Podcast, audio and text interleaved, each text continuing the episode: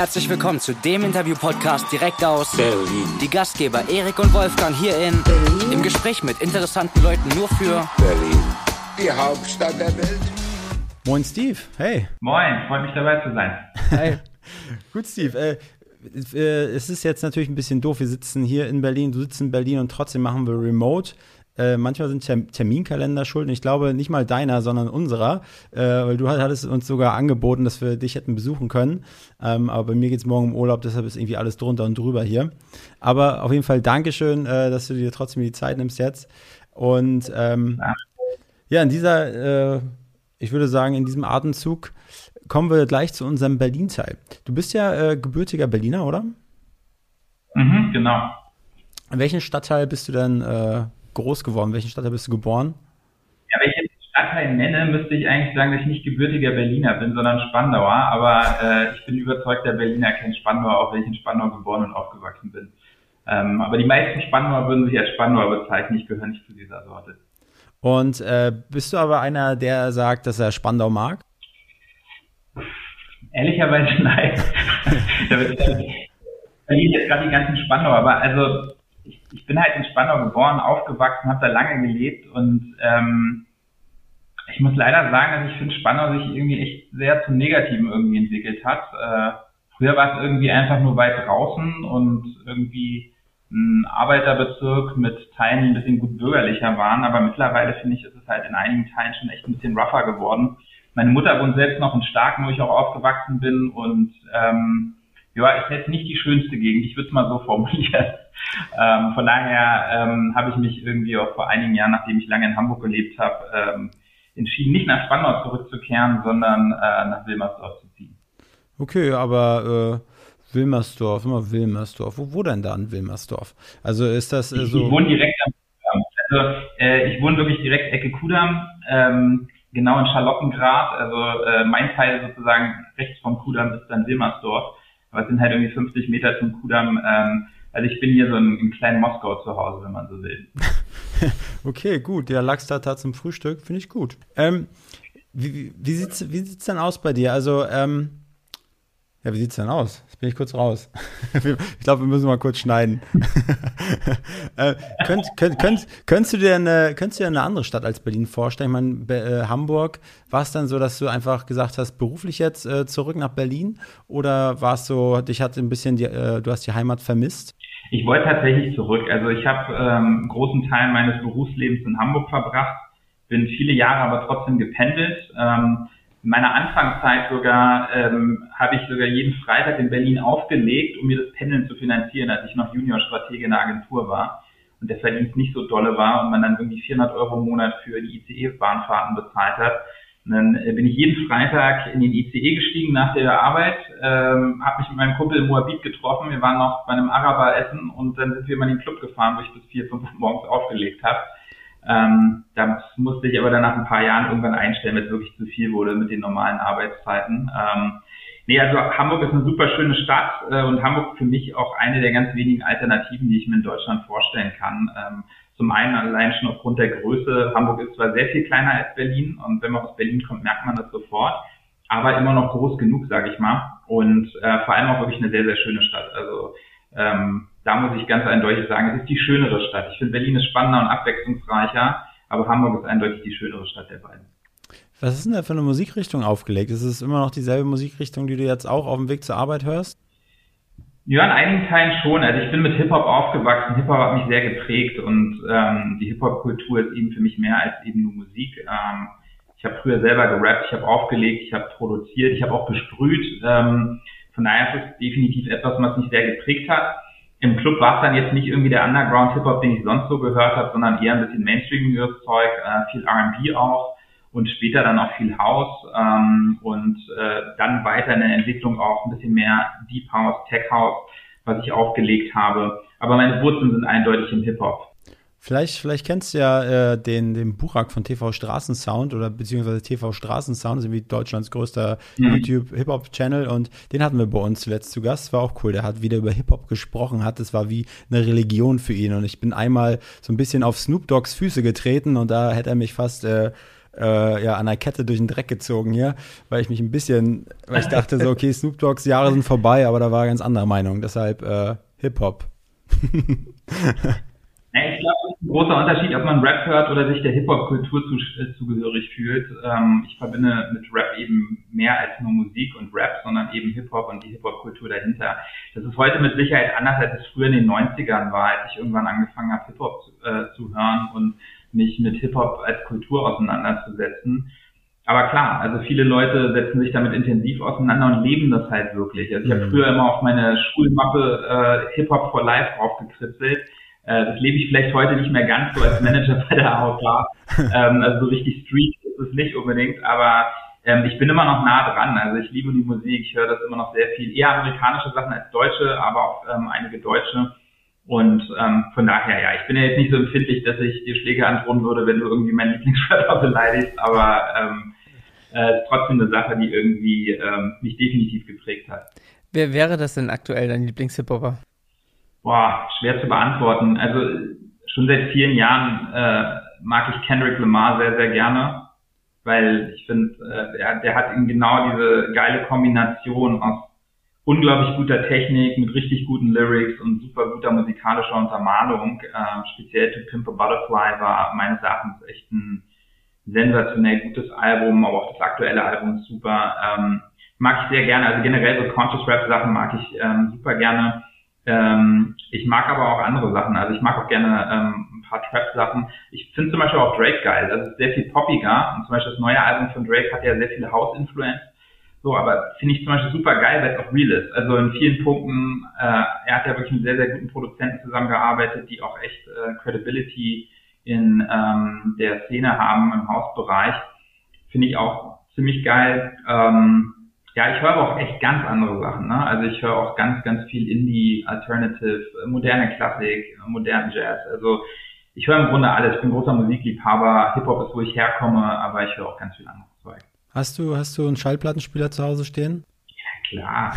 Also auch nicht irgendeinen. Ich habe natürlich einen, Technik 1210er hier stehen. Der steht bei mir hier im Wohnzimmer. Ähm, den habe ich erst vor kurzem erst wieder angeschlossen tatsächlich. Und ja. ähm, wir haben ja ein paar alte Hip-Hop-Platten aufgelegt. Aber, aber, kann man auch wirklich mit, mit Scratchen oder ist der, ist die Nadel einfach äh, viel zu teuer, äh, um, um alte, abgeranzte Platten damit äh, zu spielen?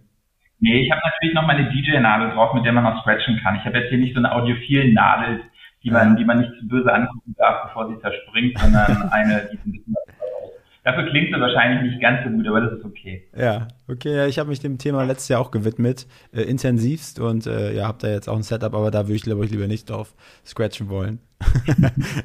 aber äh, gibt's ja, ich kann mich, also, mein erster Plattenspieler, das war wirklich so ein ganz, ganz normaler Plattenspieler, also mit dem man eben nicht scratchen konnte. Ich wollte aber noch unbedingt scratchen und die Nadel ist immer gesprungen und war dann irgendwie nach drei Versuchen immer kaputt. Und ähm, ich glaube, dann mit 14 hatte ich dann meinen ersten Technik mit zusammengespart. Ich weiß, mein, mein Bruder, der ist halt zehn Jahre älter als ich, der ist Baujahr 78 und der ist halt auch mit, mhm. äh, mit US-Gangster-Rap, Wu-Tang Clan und Schieß mich tot äh, groß geworden. Dann hat er, sein erstes Auto war ein Opel Ascona und dann ist er damit durch die, mhm. durch die City gecruised und ich als sein kleiner Bruder daneben. Dann sind wir zu seinen Gangster-Freunden gefahren. Der hat im Keller gewohnt, hat auch ein riesengroßes DJ-Setup gehabt, wo ich dann ein bisschen scratchen konnte, aber das, äh, ja, qualitativ war das natürlich nichts.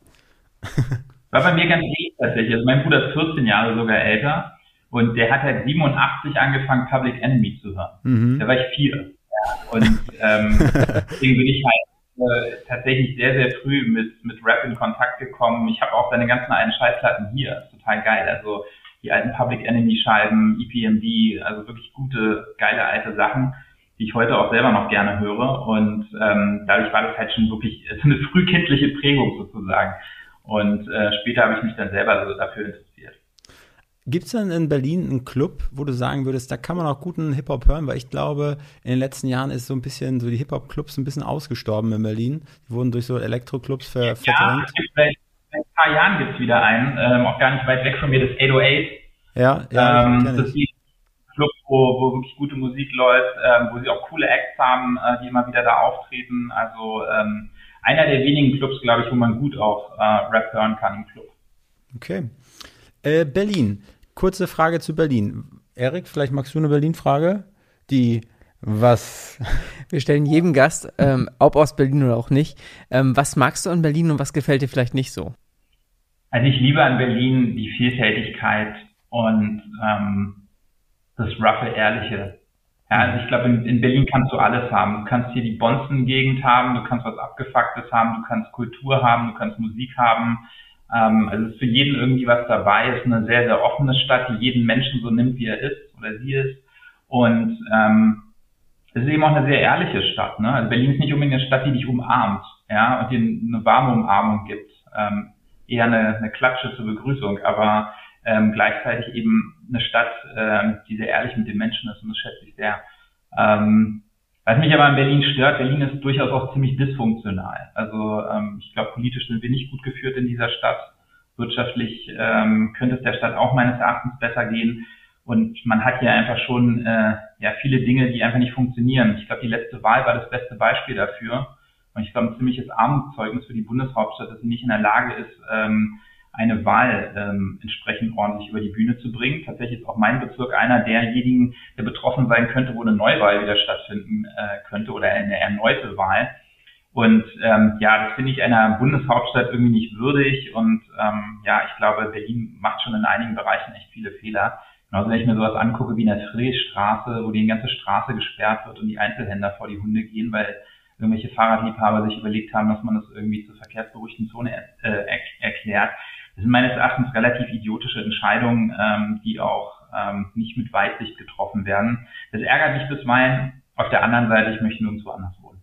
Aber ich meine, diese, diese beruhigte äh, Straße da, in, der also Friedrichstraße, ich meine, wenn das dann auch noch geil aussehen würde, ne? wenn das wenigstens auch noch ein bisschen was fürs Auge ja. bieten würde, aber es ist ja irgendwie ja so eine, Bar äh, so eine so eine Blockade gemacht, dann haben sie da ein paar Büsche, ein bisschen Buchsbäume ja. hingepflanzt und dann ist es. Ein Bauzaun geklemmt. Ja. Wirklich jede, jedes Straßenfest sieht schöner aus. Also es ist nicht einladend, es ist nicht schön ähm, und es funktioniert auch einfach nicht. Und das finde ich ist der entscheidende Punkt. Also, dass man mal Sachen ausprobiert, ist ja okay, dass man dann so eine stark befahrene Straße nimmt mit so vielen Einzelhändlern, da kann man, glaube ich, drüber streiten. Ähm, und dass man dann aber auch nicht irgendwann zurückrudert, wenn man merkt nach einem halben Jahr oder einem Jahr, dass es nicht funktioniert.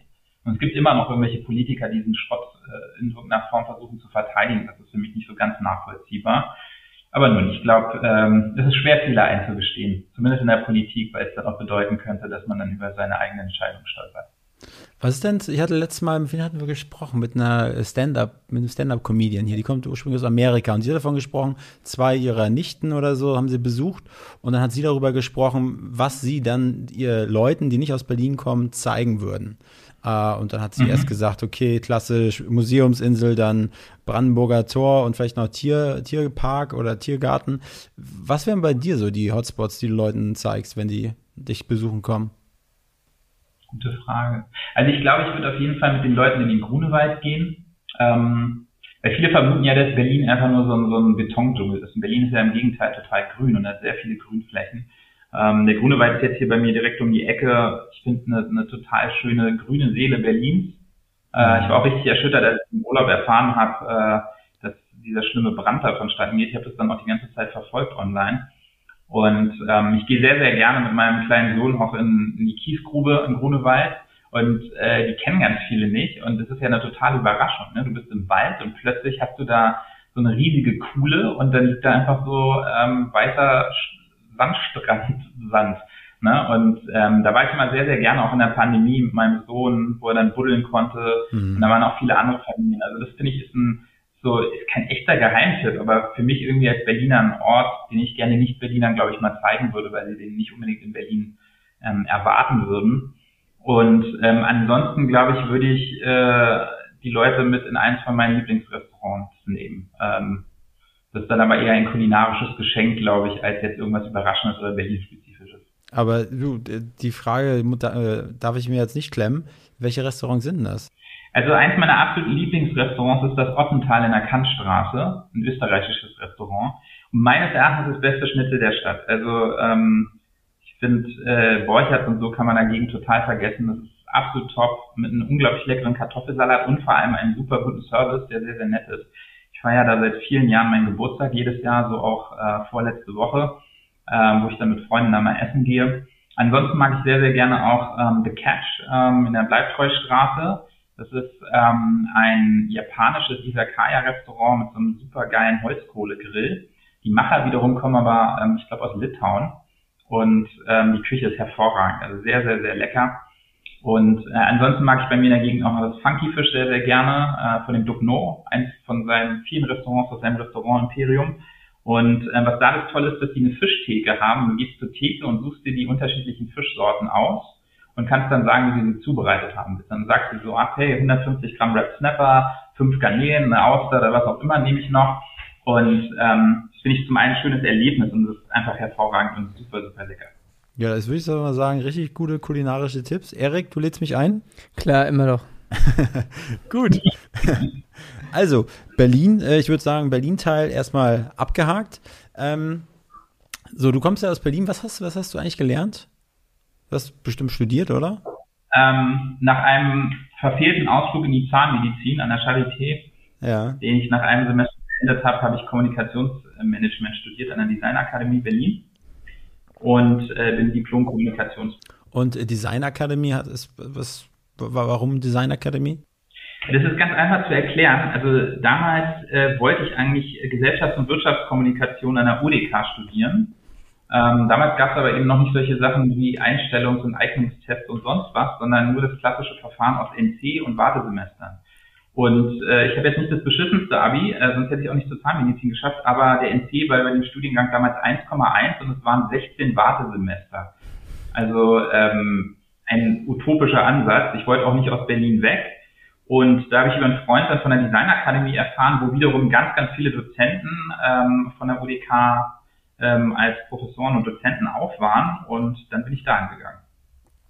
Okay, und äh, aber wenn du jetzt rückblickend so betrachtest, Designakademie zu Stand, was man heute eigentlich äh, braucht in der, in der Wirtschaft, um da bestehen zu können, äh, hat das gepasst so von den, von den, von den grundlegenden Sachen, die du da mitgekriegt hast, oder kam das nachher alles in deinen beruflichen Stationen?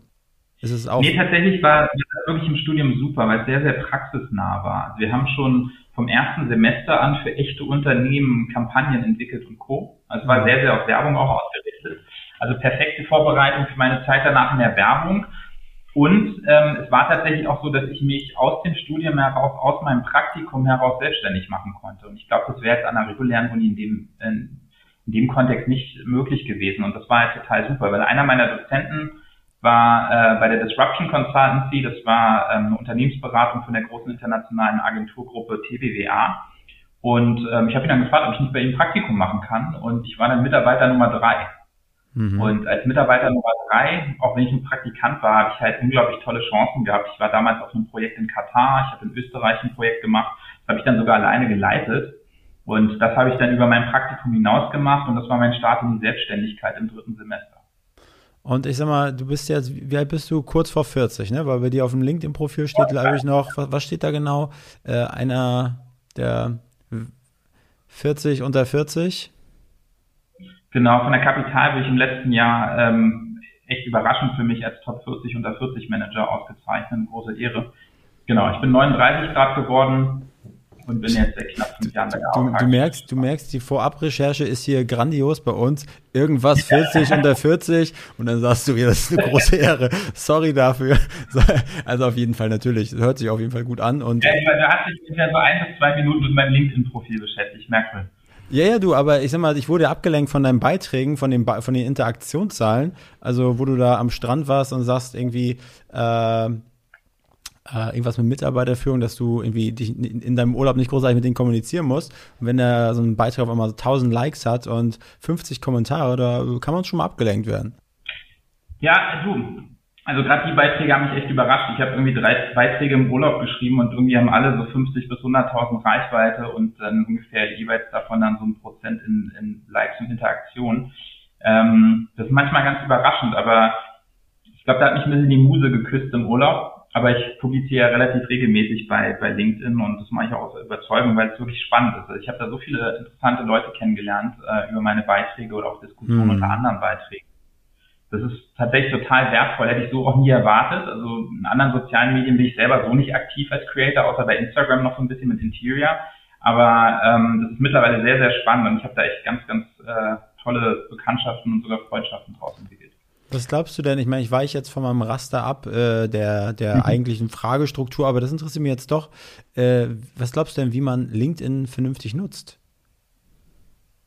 Also die grundsätzliche Frage ist natürlich, mit, welchem, mit welcher Zielsetzung man es nutzt. Also ich nutze es nicht mit der Zielsetzung, um irgendwie was zu verkaufen. Ja. Mhm. Also ganz viele nutzen das ja tatsächlich, weil sie selbstständig sind, eine Firma haben und so weiter und Kunden gewinnen wollen. dann kommen sie über Fachthemen, äh, die irgendwas mit ihrem Job direkt zu tun haben, beziehungsweise dem, was sie verkaufen.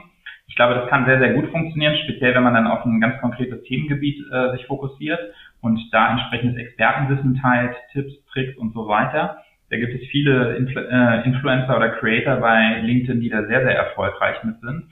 Generell, was ich immer wieder äh, für mich feststelle, es funktionieren sehr, sehr gute Meinungspieces. Also wenn du wirklich eine klare Meinung hast und das dann auch zu großen, breiten, wirksamen Themen. Tagesaktuelle Themen und Co. funktionieren auch sehr, sehr gut erfahrungsgemäß, äh, wenn man sich zu solchen Sachen äußert. Mich vor ein paar Monaten zum Beispiel mal zu einem LinkedIn oder zu einem Instagram-Post von Edeka zum Ukraine-Krieg geäußert. Mein Post hatte dann irgendwie 300.000 Reichweite, irgendwie zwei Sätze, wo ich verurteilt habe, dass man mit so einem Thema Marketing betreibt.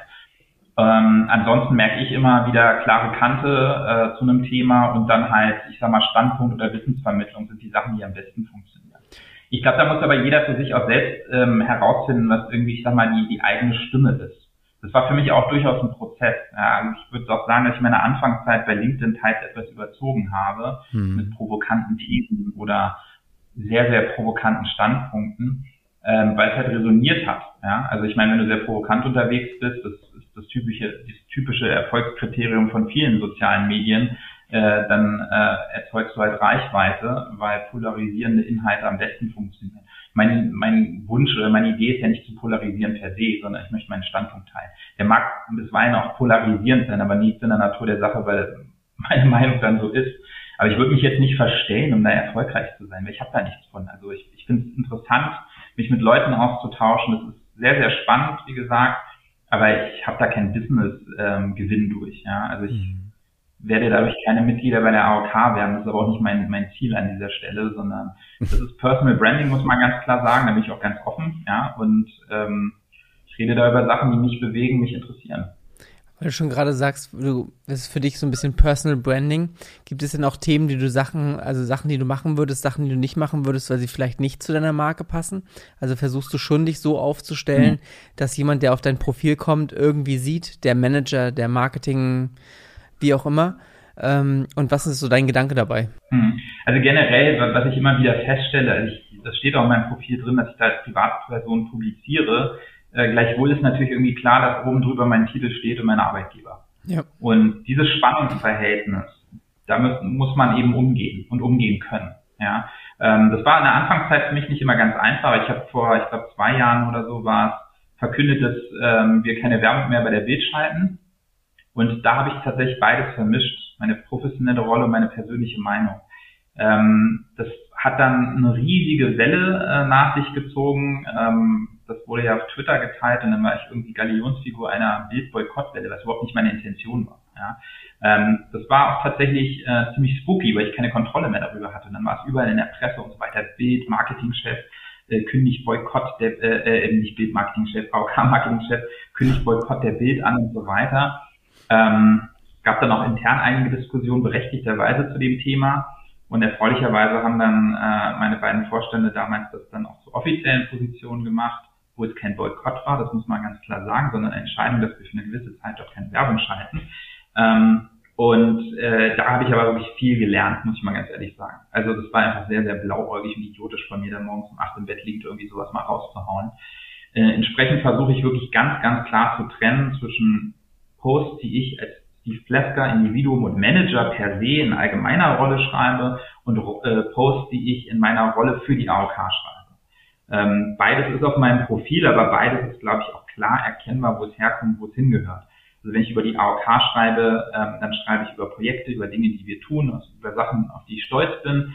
Ähm, wenn ich hingegen über Management-Themen und so weiter schreibe, dann schreibe ich das eben eher als Individuum und stelle ganz, ganz bewusst keine Verbindung zu meinem Arbeitgeber her. Weil ich das auch gar nicht möchte an der Stelle, sondern das ist meine individuelle Meinung. Das schreibe ich jetzt zwar nicht unter jedem Post äh, drunter, aber das sollte über die Machart der Post deutlich werden, dass das jetzt nicht eine Unternehmensposition oder ein offizielles Statement eines AOK-Vertreters ist, sondern von mir als Privatperson. Du bist ja mit deiner Erfahrung da jetzt relativ klar in deiner Meinung des Separierens zwischen den beiden. Und ich glaube aber, vor dieser Herausforderung stehen relativ viele Angestellte. Egal, ob sie sich jetzt ähm, das nebenbei irgendwie strategisch machen, um sich dann irgendwann daraus hin selbstständig zu machen, als Managementberater jetzt in deinem Fall oder was auch immer. Ähm, oder ob sie einfach nur Spaß dran haben. Hast du da irgendwelche Sachen, Tipps, die du denen mit an die Hand gibst? Redet man vorher mit dem Arbeitgeber drüber? Also wie würdest du es heute angehen, ähm, um das vielleicht zu umschiffen, was, was, also, was du in deiner Lernkurve vorher mitgenommen hast? Ja, also ich habe nicht mit meinem Arbeitgeber drüber geredet. Ähm das hat dann stattgefunden, als ich diesen Post abgesetzt habe. Und ähm, danach äh, haben wir tatsächlich auch ähm, unternehmensintern wie eine Art Guideline äh, verfasst, beziehungsweise oder eine Guideline war es nicht, ist keine Richtlinie, sondern eher ja eine, Handlungsempfehlung für unsere Mitarbeitenden, ähm, wie man Social Media nutzen sollte. Eben auch mit der konkreten Verbindung zu seiner professionellen Rolle. Die habe ich auch total mitgetragen, die fand ich auch richtig. Ähm, denke, ich halte mich auch daran, dass ich eben klar differenziere zwischen meiner professionellen Rolle und äh, meiner persönlichen Meinung an dieser Stelle. Man muss ganz klar sagen, es ist natürlich nicht ähm, auseinander zu dividieren zu 100 Prozent, weil in jedem Fall steht irgendwie mein Titel entweder unter meinem Namen oder in meinem Profil. Und ähm, man muss sicherstellen, dass man sich gerade, wenn es um Themen geht, die in irgendeiner Form auch etwas mit dem eigenen Job zu tun haben, äh, dass man sich dann nicht in eine Rolle begibt, die man offiziell nicht hat. Das ist, glaube ich, ein ganz wichtiger Punkt. Also wenn ich eine nach außen kommunizierende Sprecherfunktion von Unternehmen einnehme, dann kann ich auch über LinkedIn als entsprechendes raushauen. Nur diese Rolle sollte ich dann auch haben, beziehungsweise abgeklärt haben, dass ich sie in der, an der Stelle eben einnehmen darf. Ja. Deswegen spreche ich, wenn es um die AOK geht, ausschließlich über die Marke AOK und die Themen, für die ich verantwortlich bin und nicht zum Beispiel über gesundheitspolitische Positionen der AOK-Gemeinschaft und ähnlichen, weil das einfach nicht mein Job ist. Das ist sowohl inhaltlich bei der AOK nicht mein Job, da bin ich auch echt kein Experte für, also werde ich mich da auch nicht aus dem Fenster lehnen und da irgendwas rausposaunen, was ich von irgendwelchen neuen äh, Gesetzen halte oder von Herrn Lauterbach. Und ähm, auf der anderen Seite ähm, rede ich dann, wenn konkret über Dinge, die wir entsprechend tun. Stelle mich da auch der Diskussion, ne, weil nicht alles kritiklos ist, äh, was man, was man dann macht und publiziert, aber das ist ja auch total okay. Das tue ich dann aber in, in dem Fall als Vertreter der AOK. Und wie stehst du oder wie steht ihr als AOK dazu, wenn jetzt Mitarbeiter oder auch du über den Arbeitgeber AOK sehr, sehr positiv redet? Ist das Werbung? Oder ist das eigene Meinung? Also, wie bitte? Ja, es ist eindeutig Steuerbranding, äh, auch ein Thema, für das ich ja seit kurzem verantwortlich bin. Ähm, das ist, ich glaube, die beste Werbung für ein Unternehmen ist, wenn Mitarbeiter sich positiv über das Unternehmen äußern. Ja. Also wenn, wenn jetzt irgendwie ein Dritter das tut, ist es ja nicht so glaubwürdig, als wenn es ein Mitarbeiter des Unternehmens tut. Gleiches gilt wiederum auch, wenn ein äh, Mensch sich kritisch über ein Unternehmen äußert. Also Kununu beispielsweise ist nun mal eine Anlaufstation für viele Bewerbende da draußen, die zuerst erstmal gucken, das habe ich in der Vergangenheit auch einige Male gemacht, wie wird denn dieses Unternehmen von den Mitarbeitern eigentlich bewertet? Und das finde ich auch absolut nachvollziehbar, weil Unternehmen können viel versprechen, ähnlich wie man es sonst im normalen Marketing tut. Äh, ob sie das Gleiche dann auch halten, steht immer auf dem anderen Blatt. Und dieser Reality-Check, der ist mittlerweile natürlich dank Kununu, Glassdoor und anderen Plattformen jederzeit äh, möglich, wo man hunderte, teils tausende von Bewertungen von Mitarbeitenden, Bewerbenden und so weiter findet. Und ähm, das halte ich für total wichtig. Also wenn Mitarbeiter von mir äh, sich positiv äh, über die AOK äußern, würde mich das sehr, sehr freuen. Aber ich, ich würde einen Teufel tun und dazu jemanden ermutigen ja, oder motivieren. Ja. Also ich würde sehr, sehr gerne tun und ich finde es super, wenn sie es machen. Aber ähm, ich würde nicht auf die Idee kommen, jemandem zu sagen, dass sie es tun sollten. Okay. Ja, gut. Gut, die Brücke gut geschlagen, würde ich sagen. ähm, wenn wir, wenn wir über Marketing, ähm, Branding reden, dann ist die AOK natürlich eine, ja, weiß ich nicht, eine Marke, ein Logo, das wahrscheinlich in Deutschland jeder zuordnen kann. Ähm, oder jeder mhm. schon mal gesehen hat, dann hast du da die Position entsprechend übernommen mit der vorherigen Erfahrung, die du gesammelt hast im klassischen ja, Agenturgeschäft, wenn, ich, wenn man so sagen kann. Was waren da deine Herausforderungen? Was ist das Erste, wie du es so angegangen hast, um vielleicht zu sagen, Content Marketing, PR-Strategien? Ähm, was, war dir, was war dir wichtig? Also tatsächlich, die erste Herausforderung war gar nicht inhaltlich bezogen aufs Marketing, sondern der Rollenwechsel. Na, also ähm, ich war vorher Stratege auf Agenturseite. Ja. Und habe Teams von vier, fünf Leuten geführt. Zwar auf sehr, sehr großen Etats, ich habe für Volkswagen, für Opel und so weiter gearbeitet, international, aber ähm, innerhalb des Agenturkontextes war ich ein Spezialist mit einem kleinen Spezialteam. Zwar auf Management-Ebene, aber eben in einer Spezialistenrolle. Ja. So, und jetzt bin ich bei der AOK Geschäftsführer Markt und Produkte und habe plötzlich 75 Mitarbeiter. Und gerade dieser Wechsel, das war für mich auf jeden Fall in erster Linie die größte Herausforderung. Also mich selbst zu finden in dieser neuen Rolle als Führungskraft, als Marketingmanager und nicht mehr als Agenturstratege, der berät, sondern selbst als Brand Owner Entscheidungen zu treffen für eine Marke. Und darüber hinaus definitiv natürlich auch im System anzukommen. Die AOK-Gemeinschaft ist ein föderales System, elf eigenständige Unternehmen, ein Bundesverband. Ähm, das, das ist jetzt ein anderes Konstrukt, als ich es bisher kannte, wo es hauptsächlich so war, dass ich mit großen Konzernen zu tun hatte, wo es eine Unternehmenszentrale und Länder beispielsweise gab. Und äh, entsprechend waren das die beiden Faktoren, die für mich aller, am aller, aller wichtigsten waren am Anfang. Den Laden zu verstehen, die Menschen zu verstehen, was sie motiviert, wie sie denken, wie sie arbeiten. Ich bin da nicht reingegangen und habe den Leuten gesagt, wie sie ihren Job machen sollen. Ich glaube, das wäre auch total falsch gewesen. Neben der Tatsache, dass ich jünger war und bin als die meisten meiner Mitarbeiter. als ich da ankam, war ich 34 und ähm, hatte viele Kolleginnen und Kollegen, die ähm, gut und gerne 20, 25 Jahre älter waren und sind als ich. Und ähm, da kann ich nicht irgendwie von außen reinkommen als Jungspund und denen erstmal sagen, äh, dass das alles scheiße ist, was sie machen. Weil es A, nicht scheiße ist, was sie machen und B, weil es einfach, finde ich, keine sinnvolle Art und Weise ist, wie man äh, ein Team motiviert und auch in einem neuen Job ankommt. Von daher war das die erste Herausforderung. Kann ich dich da kurz unterbrechen? Also ich finde halt diesen, diesen, diesen Teil so extrem spannend. Vielleicht nicht alle von den Zuhörern jetzt fünf Minuten aussetzen, aber ähm, wirklich zu sagen von vier auf 75 Mitarbeiter. Ähm, und das mhm. nicht selbst aufgebaut, selbst gewachsen, sondern wirklich in Anführungsstrichen oben drauf gesetzt.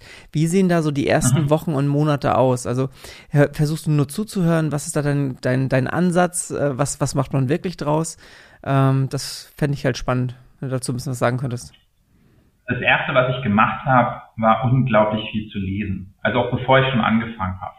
Ähm, ich habe zum Beispiel auch vor meinem Bewerbungsgespräch äh, eine Best for Planning Analyse gemacht. Best for Planning, die größte Markt-Media-Studie Deutschlands ne, mit 30.000 Befragten pro, pro Jahr, habe ich erstmal eine Analyse gefahren, um zu gucken, okay, wer sind die Kunden der AOK?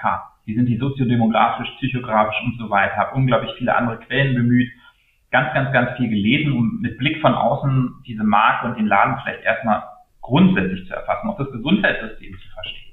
Bevor ich bei der AOK war, wusste ich nicht mal ansatzweise, wie die Refinanzierungslogik in der gesetzlichen Krankenversicherung funktioniert. Ich war immer davon ausgegangen, dass mein Beitragssatz irgendwie eins zu eins zur Kasse geht und ähm, dann läuft es in so einen Topf und dann werden irgendwie alle, die eine Krankheit haben, äh, davon dann geheilt. Ähm, und äh, das, das musste ich erstmal durchdringen. Also das war so der erste Punkt. Ne? Also wirklich äh, ganz, ganz, ganz viel lesen äh, und versuchen zu verstehen. Und wie du gerade sagtest, das andere war natürlich zuhören. Ja, also äh, Menschen kennenlernen, äh, den offen begegnen und erstmal zuhören, auch demütig sein. Ja, also nicht irgendwie sofort als vermeintlicher Markenexperte und Digitalisierungsexperte reingehen und gleich zu sagen, was man anders machen sollte, sondern erstmal zuhören. Was für Projekte laufen da, wie werden die gemacht, wie ist die Herangehensweise und so weiter. Und dann habe ich mich tatsächlich auch an den Job, würde ich mal sagen, rangetastet. Also wenn man sich jetzt auch die Entwicklung anguckt in unserer Marketingkommunikation, von der ersten Kampagne, die ich gemacht habe, über die zweite bis jetzt zur aktuellen, das, das ist ein, ein sehr, sehr weiter Weg. Ja. ja wo die Marke sich auch sehr verändert hat, ähm, auch sehr viel kreativer, mutiger und jünger kommuniziert. Genauso auch der Markenauftritt im Corporate Design, den wir ja verändert haben und all die anderen Dinge. Das, das war ein Prozess.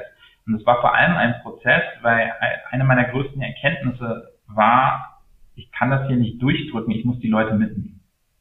Ja. Also qua meiner Rolle sowieso nicht durchdrücken, aber auch äh, aus Überzeugung habe ich für mich gemerkt, wenn ich jetzt hier versuche, Dinge durchzudrücken, dann werde ich damit scheitern, berechtigterweise.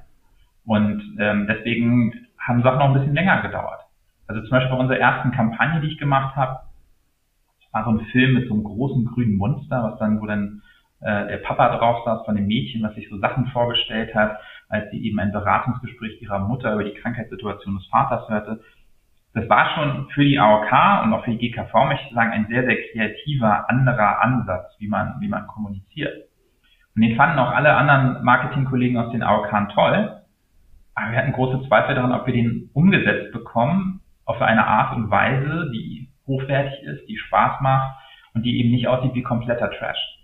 Dann haben wir drei oder vier Runden nur über dieses Thema diskutiert, obwohl eigentlich wussten, dass wir es schon machen wollten, haben gleichzeitig immer permanent an einem Plan B gearbeitet, in einer komplett anderen Kampagne.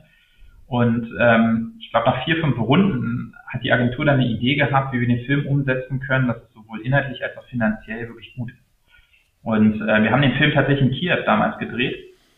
Und den hätten wir auch nur in Kiew realisieren können, weil wir halt ähm, den Film wirklich echt gemacht haben mit Puppenspielern, Menschen in Kostümen vor einem Greenscreen. Das war aber eben nicht Full CGI, sondern eine Mischung aus Practical und CGI. Und dadurch ist er eben auch so gut geworden und so authentisch und hat so viel Spaß gemacht. Ähm, aber es braucht manchmal ein bisschen. Es ist nichts, was man eben aus dem Ärmel schüttelt. Und da sind wir auch nicht sofort drauf gekommen, die Agentur eben auch nicht, sondern erst nach einigen Runden. Und fiel es dir schwer, dieses, dieses Tempo da so rauszunehmen? Also am Anfang war das mit Sicherheit eine, eine Umgewöhnung. Ja, also ich war vorher gewohnt, 60 bis 80 Stunden zu arbeiten und im Tagestakt irgendwie neue äh, Kampagnen, Strategien rauszuhauen. Ähm, das ist bei uns jetzt ein anderes Tempo.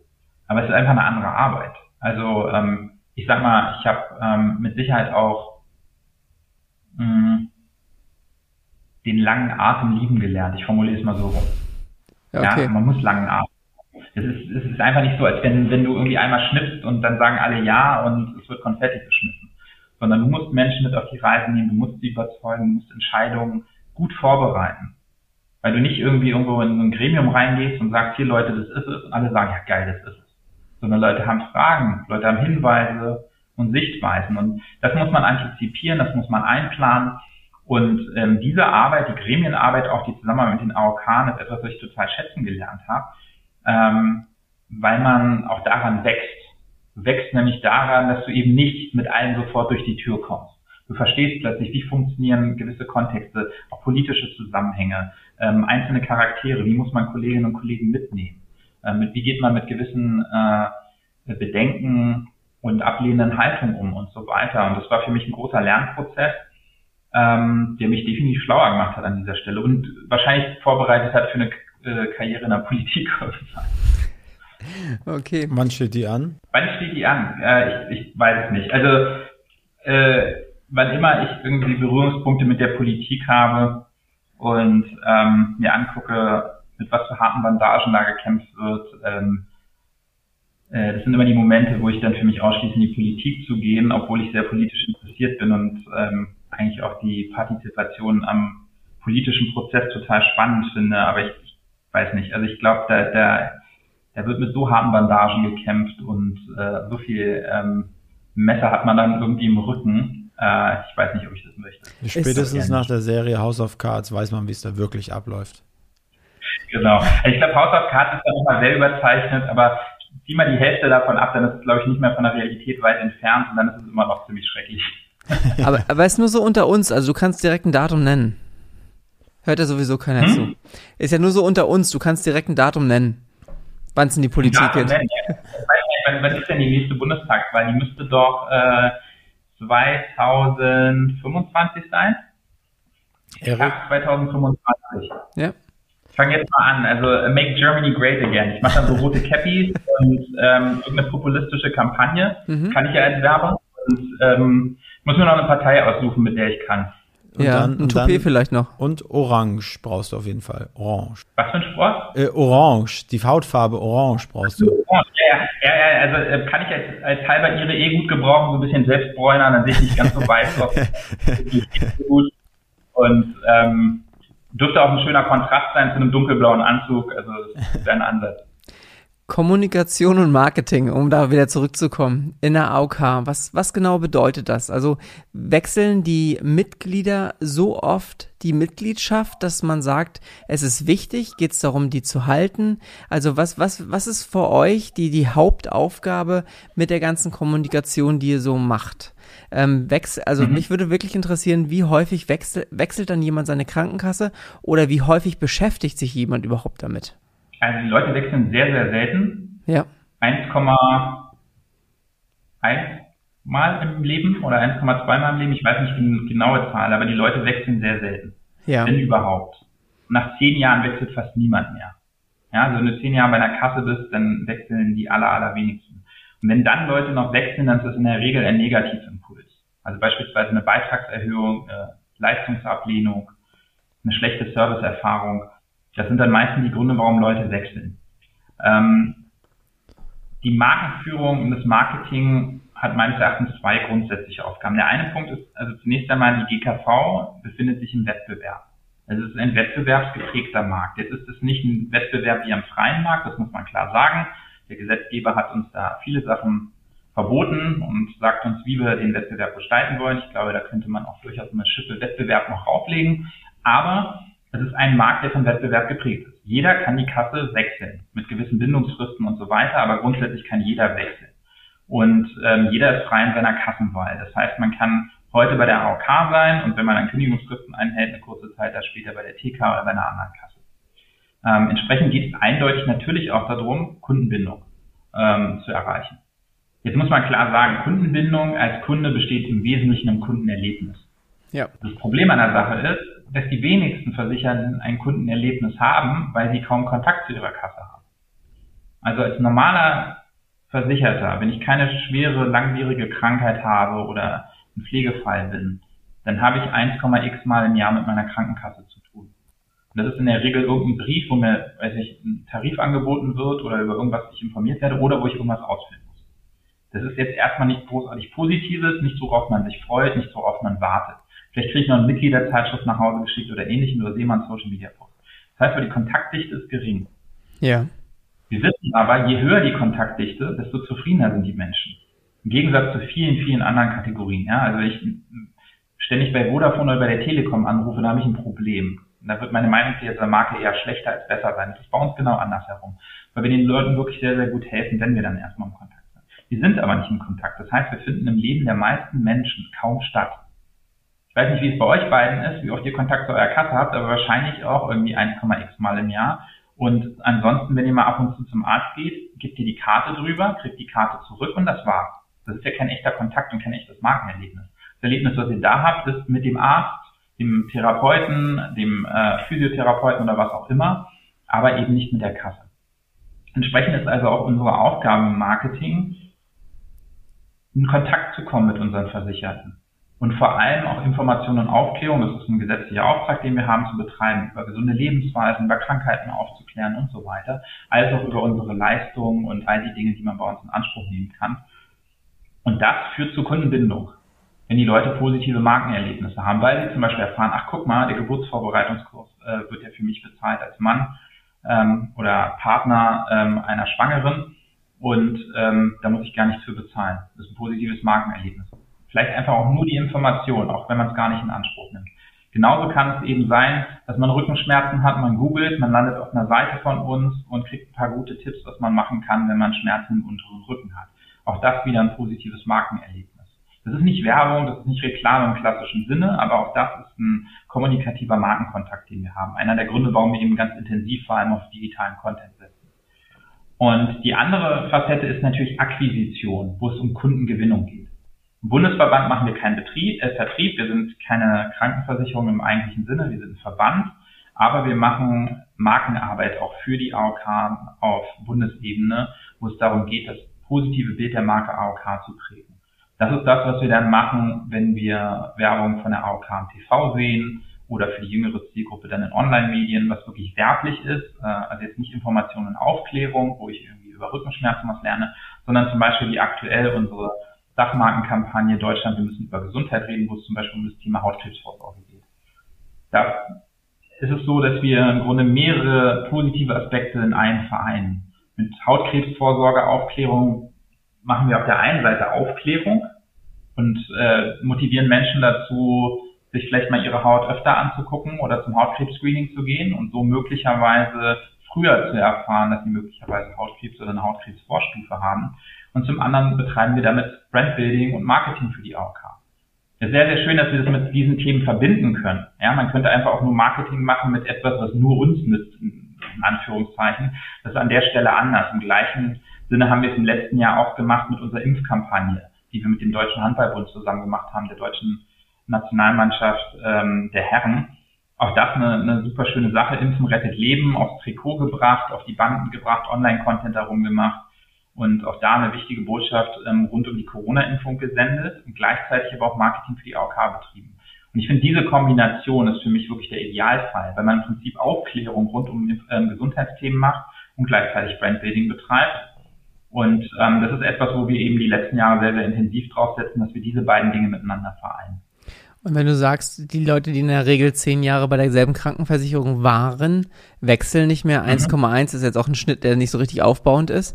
Ähm, das heißt, für dich sind oder für euch sind äh, potenziell die, die gerade aus der Familienkrankenversicherung rausgehen und dein erster Job, zweiter Job sind die interessantesten. Also was, was du sagst, ist total richtig. Also der Markteintritt ist ein ganz entscheidender Punkt. Ja. Der kann unterschiedlich sein. Es kann sein, dass ich nach Deutschland einwandere. Es kann sein, dass ich aus der Familienversicherung rausfalle und mich erstmal nicht versichern muss.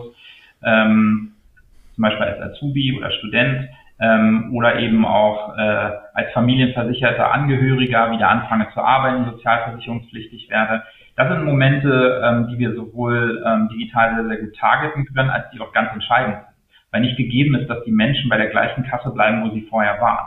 Wenn Sie sich dann informieren über Leistungen oder auch über Preise, ist das ein Moment, wo Menschen abwandern, beziehungsweise man sie eben auch halten kann. Das sind ganz wichtige Momente. Ähm, und die andere Thematik ist dann Fremdakquise, wie wir sie nennen, also sprich Menschen von anderen Kassen zu gewinnen. Das ist tatsächlich wirklich das Schwerste. Ja. Ähm, weil wenn jemand bei einer Kasse ist und er nicht unzufrieden ist, warum soll er denn dann wechseln? Ja, das kann sein, dass ihm dann Versicherungsmakler erzählt, hey, guck mal, wenn du von der einen Kasse zur anderen Kasse wechselst, sparst du 10 Euro im Monat aber viele Leute motiviert das auch nicht zu wechseln, entsprechend erfreulicherweise auch. Und ähm, da gibt es natürlich trotzdem im Leben gewisse Momente, wo Menschen erreichbarer sind für Marketingbotschaften einer anderen Kasse. Tatsächlich ist die Familiengründung äh, ein so ein Thema. Also bevor man überhaupt auch äh, äh, als Frau schwanger wird und sich anfängt mit dem Thema auseinanderzusetzen, genauso auch als anderer werdender Elternteil, ist das ein Thema, genauso dann in der Schwangerschaft und vor allem danach. Das ist äh, also eine Zeit, wo sich Menschen und Familien ähm, besonders auch nochmal mit dem Thema Gesundheit beschäftigen. Genauso ist es auch so, wenn Leute ihren ersten Job oder den ersten, zweiten, dritten Job irgendwie haben, dass sie sich ähm, auch mit dem Thema dann mal beschäftigen. Weil gerade auch im Arbeitskontext die Menschen verstehen, dass äh, Gesundheit jetzt eben nicht nice to have ist, sondern auch etwas, was die Basis ist für ihre Leistungsfähigkeit. Und dann setzen sich auch langsam damit auseinander, so mit Ende 20, Anfang 30. Also das sind so typische Momente tatsächlich im Leben. Und dann gibt es gar nicht mehr so viele andere. Entsprechend ist es relativ schwer, Menschen aus einer bestehenden Beziehung sozusagen rauszuhalten. Das ist, als wenn jemand verheiratet ist und du kommst von außen an und willst die Person für dich gewinnen nicht ganz so einfach. Ja, das glaube ich. Also ich hatte früher auch diese Herausforderung. Man ist dann ähm, aus der Familie raus und ich habe mich über, habe auch lange überlegt, bleibe ich einfach da, wo meine Eltern immer waren oder beschäftigt man sich damit? Aber dann fängt man an zu googeln. Die Vergleichsportale wollen auch alle nur ihre Provision und dann weiß man nicht so richtig genau, wo, wo geht's denn hin, wie geht's los? Die letzte Frage zum Thema Marketing und dann ähm, können wir auch mit anderen Themen weitermachen. Aber es ist so meine Welt finde ich mal ganz spannend. Wo erreichst du denn gerade deine jüngere Zielgruppe, die ähm, unentschlossen ist, die du gerade beschrieben hast? Ist es TikTok? Also die klassische Pressemitteilung ist wahrscheinlich nicht mehr. Ähm, also wo, mhm. wo sind die zu Hause? Ja, also wir müssen dahin gehen, wo die Zielgruppe ist und das sind die sozialen Medien. Ja. Gar keine Frage. Also ähm, mit TikTok haben wir gerade erst angefangen, haben wir uns ein bisschen länger mit Zeit gelassen. Ähm, die Kollegen von der AOK Plus sind schon ein bisschen länger auch recht erfolgreich auf TikTok unterwegs. Ähm, TikTok finde ich sehr, sehr spannend, weil bei TikTok geht es um Content. Ja. Du kannst noch so viele Follower haben, wenn dein Content Mist ist, dann wirst du die Leute nicht erreichen. Wiederum, wenn dein Content gut ist, wirst du auch mit wenigen Followern unglaubliche Reichweiten erzielen. Das finde ich sehr, sehr spannend an TikTok. Ähm, genauso auch, dass es da so unglaublich viele unterschiedliche Themen gibt, die man da spielen kann. Und Gesundheit ist ein großes Thema auf TikTok. Ähm, von daher glaube ich ein Feld, was man sehr gut bespielen kann. Aber du musst es eben auf die Art und Weise bespielen, wie es für den Kanal passend ist. Auf TikTok ist eine spezielle Art, da kannst du nicht einfach Copy and Paste von Instagram oder von YouTube machen. Und ähm, du musst halt eben viel ausprobieren und auch bereit sein, auf die Fresse zu fallen, ähm, weil nicht alles sofort funktionieren wird. Ne? Ähm, Instagram ist für uns ein ganz wichtiger Kanal auch. Ähm, da sind wir mit diversen äh, themenspezifischen Kanälen in der jungen Zielgruppe vertreten. Talk It Real beispielsweise, wo wir viel über sexuelle Themen reden. Ähm, also sexuelle Identität ähm, bis hin zu sexueller Belästigung und Co., ähm, also wo wir eine Mischung auch wieder haben aus Information und Aufklärung und Marketing, ähm, was sehr, sehr gut ankommt. Äh, wir haben einen Kanal, wo wir über Fakten rund um den Körper reden, auch ein super spannendes Thema für viele junge Menschen, wo sie irgendwie was lernen können und verstehen, was der Körper eigentlich macht. Und äh, zu guter Letzt haben wir zum Beispiel einen Kanal, der heißt junge, äh, nicht junge Familie, äh, ach, wie heißt der Kanal nochmal? Vollprofi. Ich weiß nicht, wie mein Instagram-Kanal Ich, ich kaufe dir ein bisschen Zeit zwischendrin. Ähm, würdet ihr diese verschiedenen Kanäle auch auf TikTok machen oder sagt ihr, da sind die Follower relativ egal? Ähm, da kann man einfach alles auf einem Kanal spielen, weil jeder Content sich neu beweisen muss? Oder äh, und auf Instagram ist es eher so, dass man schon eine Nische hat, dann die Follower entscheiden, ob der Content jetzt gut ist, gut ausgespielt wird und da würdet ihr sozusagen mehrere Kanäle machen, themenspezifisch. Ja, ich glaube, du hast bei TikTok natürlich trotzdem die gleiche Thematik, dass die Leute äh, an einem Kanal oder von einer Marke eine gewisse Sache erwarten. Okay. Also von daher hast du trotzdem die Logik, dass du gewisse Formate hast und gewisse Formate funktionieren. Die kannst du natürlich dann untereinander mischen. Ich glaube aber nicht, dass du irgendwie einen Kanal machen kannst, eine Aufklärung macht um Sport und dann noch dieses und jenes. Weil dann, dann hast du da so einen bunten Blumenstrauß und der eine interessiert sich für Sport, der andere für sexuelle Aufklärung und drei TikToks, die er sieht, sind für ihn irrelevant. Äh, und das ist dann für den Algorithmus auch nicht gut. Entsprechend glaube ich schon, dass eine Fokussierung thematisch Sinn macht. Das heißt aber nicht, dass man super eng unterwegs sein muss. Also wenn man jetzt Gesundheit per se nimmt, kann man relativ breit unterwegs sein. Ich glaube, es muss wieder erkennbar sein und die gleichen Menschen ansprechen. Das ist, glaube ich, ein entscheidender Punkt. Ähm, und da muss man eben gucken, also welche Themenfelder denn äh, für einen in dem Umfeld und bei der Zielgruppe, die man ansprechen äh, möchte, funktioniert. Also unter, probieren ja unterschiedlichste Marken auch Sachen aus. Also DRK sponsert zum Beispiel so ein sexueller Aufklärungskanal, den sponsern sie aber zum Beispiel nur, das ist nicht ihr eigener. Wir machen zum Beispiel so ähm, äh, auch ja, Info-Content, wo wir so Aha-Momente äh, über den Körper irgendwie machen. Das probieren wir jetzt gerade aus. Wir werden bestimmt aber auch andere Sachen machen in Zukunft. Spannend. Wahnsinn Familie heißt der Kanal übrigens. Die Pause hat also gewirkt. also bei Wahnsinn Familie geht es eben um den wahnsinnigen Alltag von Familien mit kleinen Kindern zum Beispiel. Auch ein sehr, sehr fokussiertes Thema mit, ich glaube, 45 oder 50.000 Followern. Könnte ich auch viele Geschichten erzählen. Wie identifiziert ihr neue Kanäle, die man, die für euch interessant sein könnten? Also ich tue mich damit immer sehr schwer und ich habe das Gefühl, in meiner Vergangenheit war ich immer zu spät dran. Also wenn man dann überhaupt zu spät dran sein kann, aber immer wenn, ne, wenn der Hype gerade ist, dann wird man darauf aufmerksam. Wie äh, seid, seid ihr schon re relativ prophylaktisch unterwegs? Nee, ehrlicherweise nicht. Also ich habe jetzt auch nicht so FOMO, weil ich meine, wir sind die AOK. Also, so ein geiler, ähm, geiler Laden. Davon, ja, aber, aber wir leben nicht davon, First Mover zu sein. Weißt du, wir ja. sind keine Lifestyle-Marke. Also ich muss nicht als Erster irgendwie bei Roblox am Start sein als Gesundheitskasse und äh, als nächstes bei äh, Real, keine Ahnung. Ähm, das ist nicht unser Job. Mhm. Also du musst bei unserer Größe, wir haben 27 Millionen Kunden, musst du eh eine gewisse kritische Masse bei einem sozialen Medium haben, dass es für uns überhaupt Sinn macht, dorthin zu gehen. Mhm. Und äh, entsprechend macht TikTok eindeutig Sinn. Vor fünf Jahren, äh, gut, da hieß es nicht TikTok, äh, aber ähm, hätte so ein Medium für uns nicht Sinn gemacht, weil wir hätten keine Tanzvideos gemacht. Ja? Mhm. Ähm, und von daher, also First Mover ist für uns jetzt überhaupt gar kein Thema, sondern wir gehen dahin, wenn eine gewisse Maturity im Kanal ist und wenn wir für uns auch identifizieren, dass es dort die richtige Audience gibt und auch, ähm, ich sag mal, eine Erzählweise, Content-Formate, die für uns funktionieren. Äh, also wenn ich jetzt auf einem Kanal wäre, der hauptsächlich irgendwie von Humorinhalten lebt, dann wäre das wahrscheinlich nicht unsere Spielwiese. Ja. Also man kann mit Sicherheit irgendwie lustigen Content rund um Gesundheit machen, aber das ist, glaube ich, jetzt nicht unbedingt das, was wir äh, machen sollten.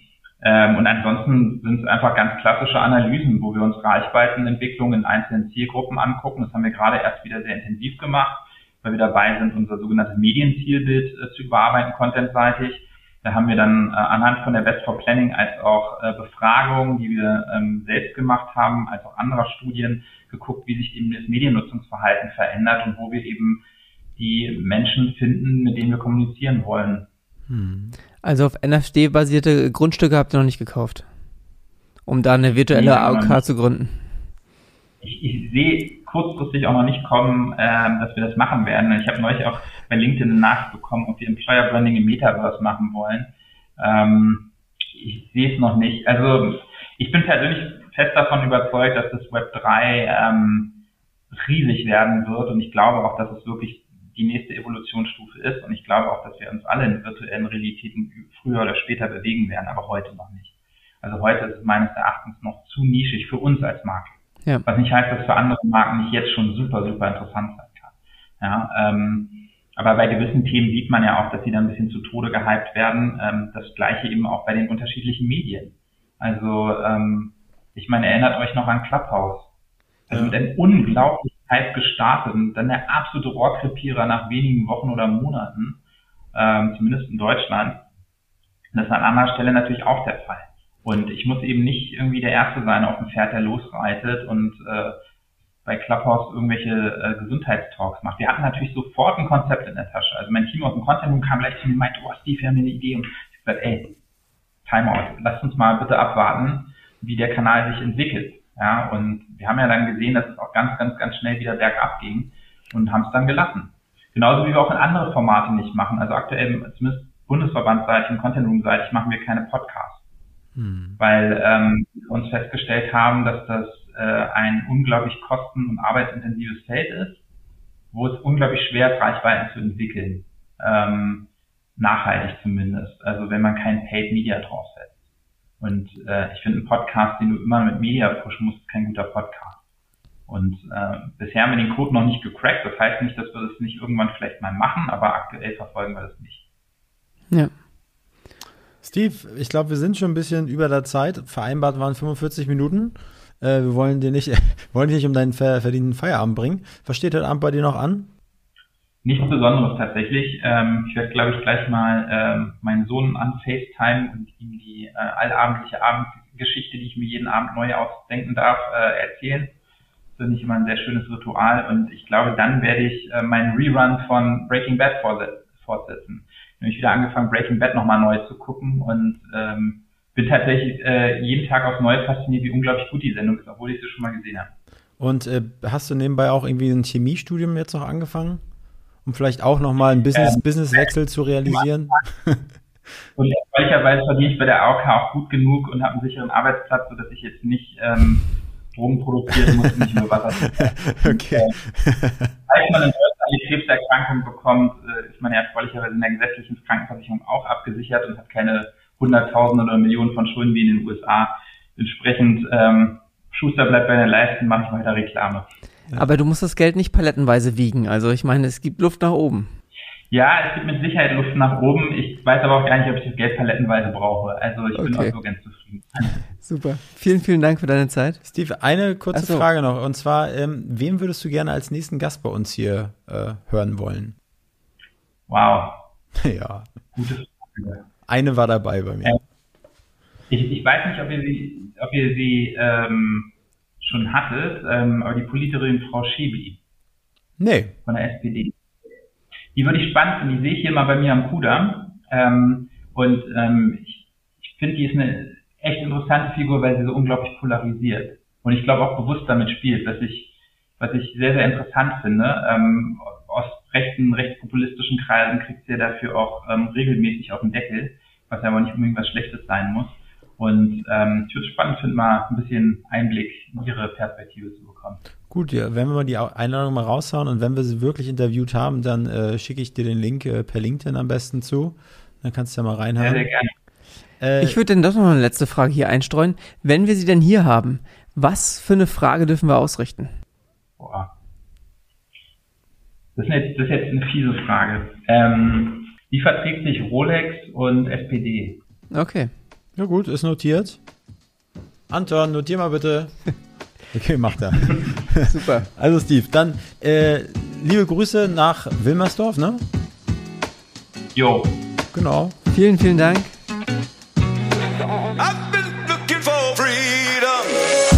Diese Folge wurde produziert von Next Gen Media, deiner Full-Service-Marketing-Agentur aus Berlin, die Hauptstadt der Welt.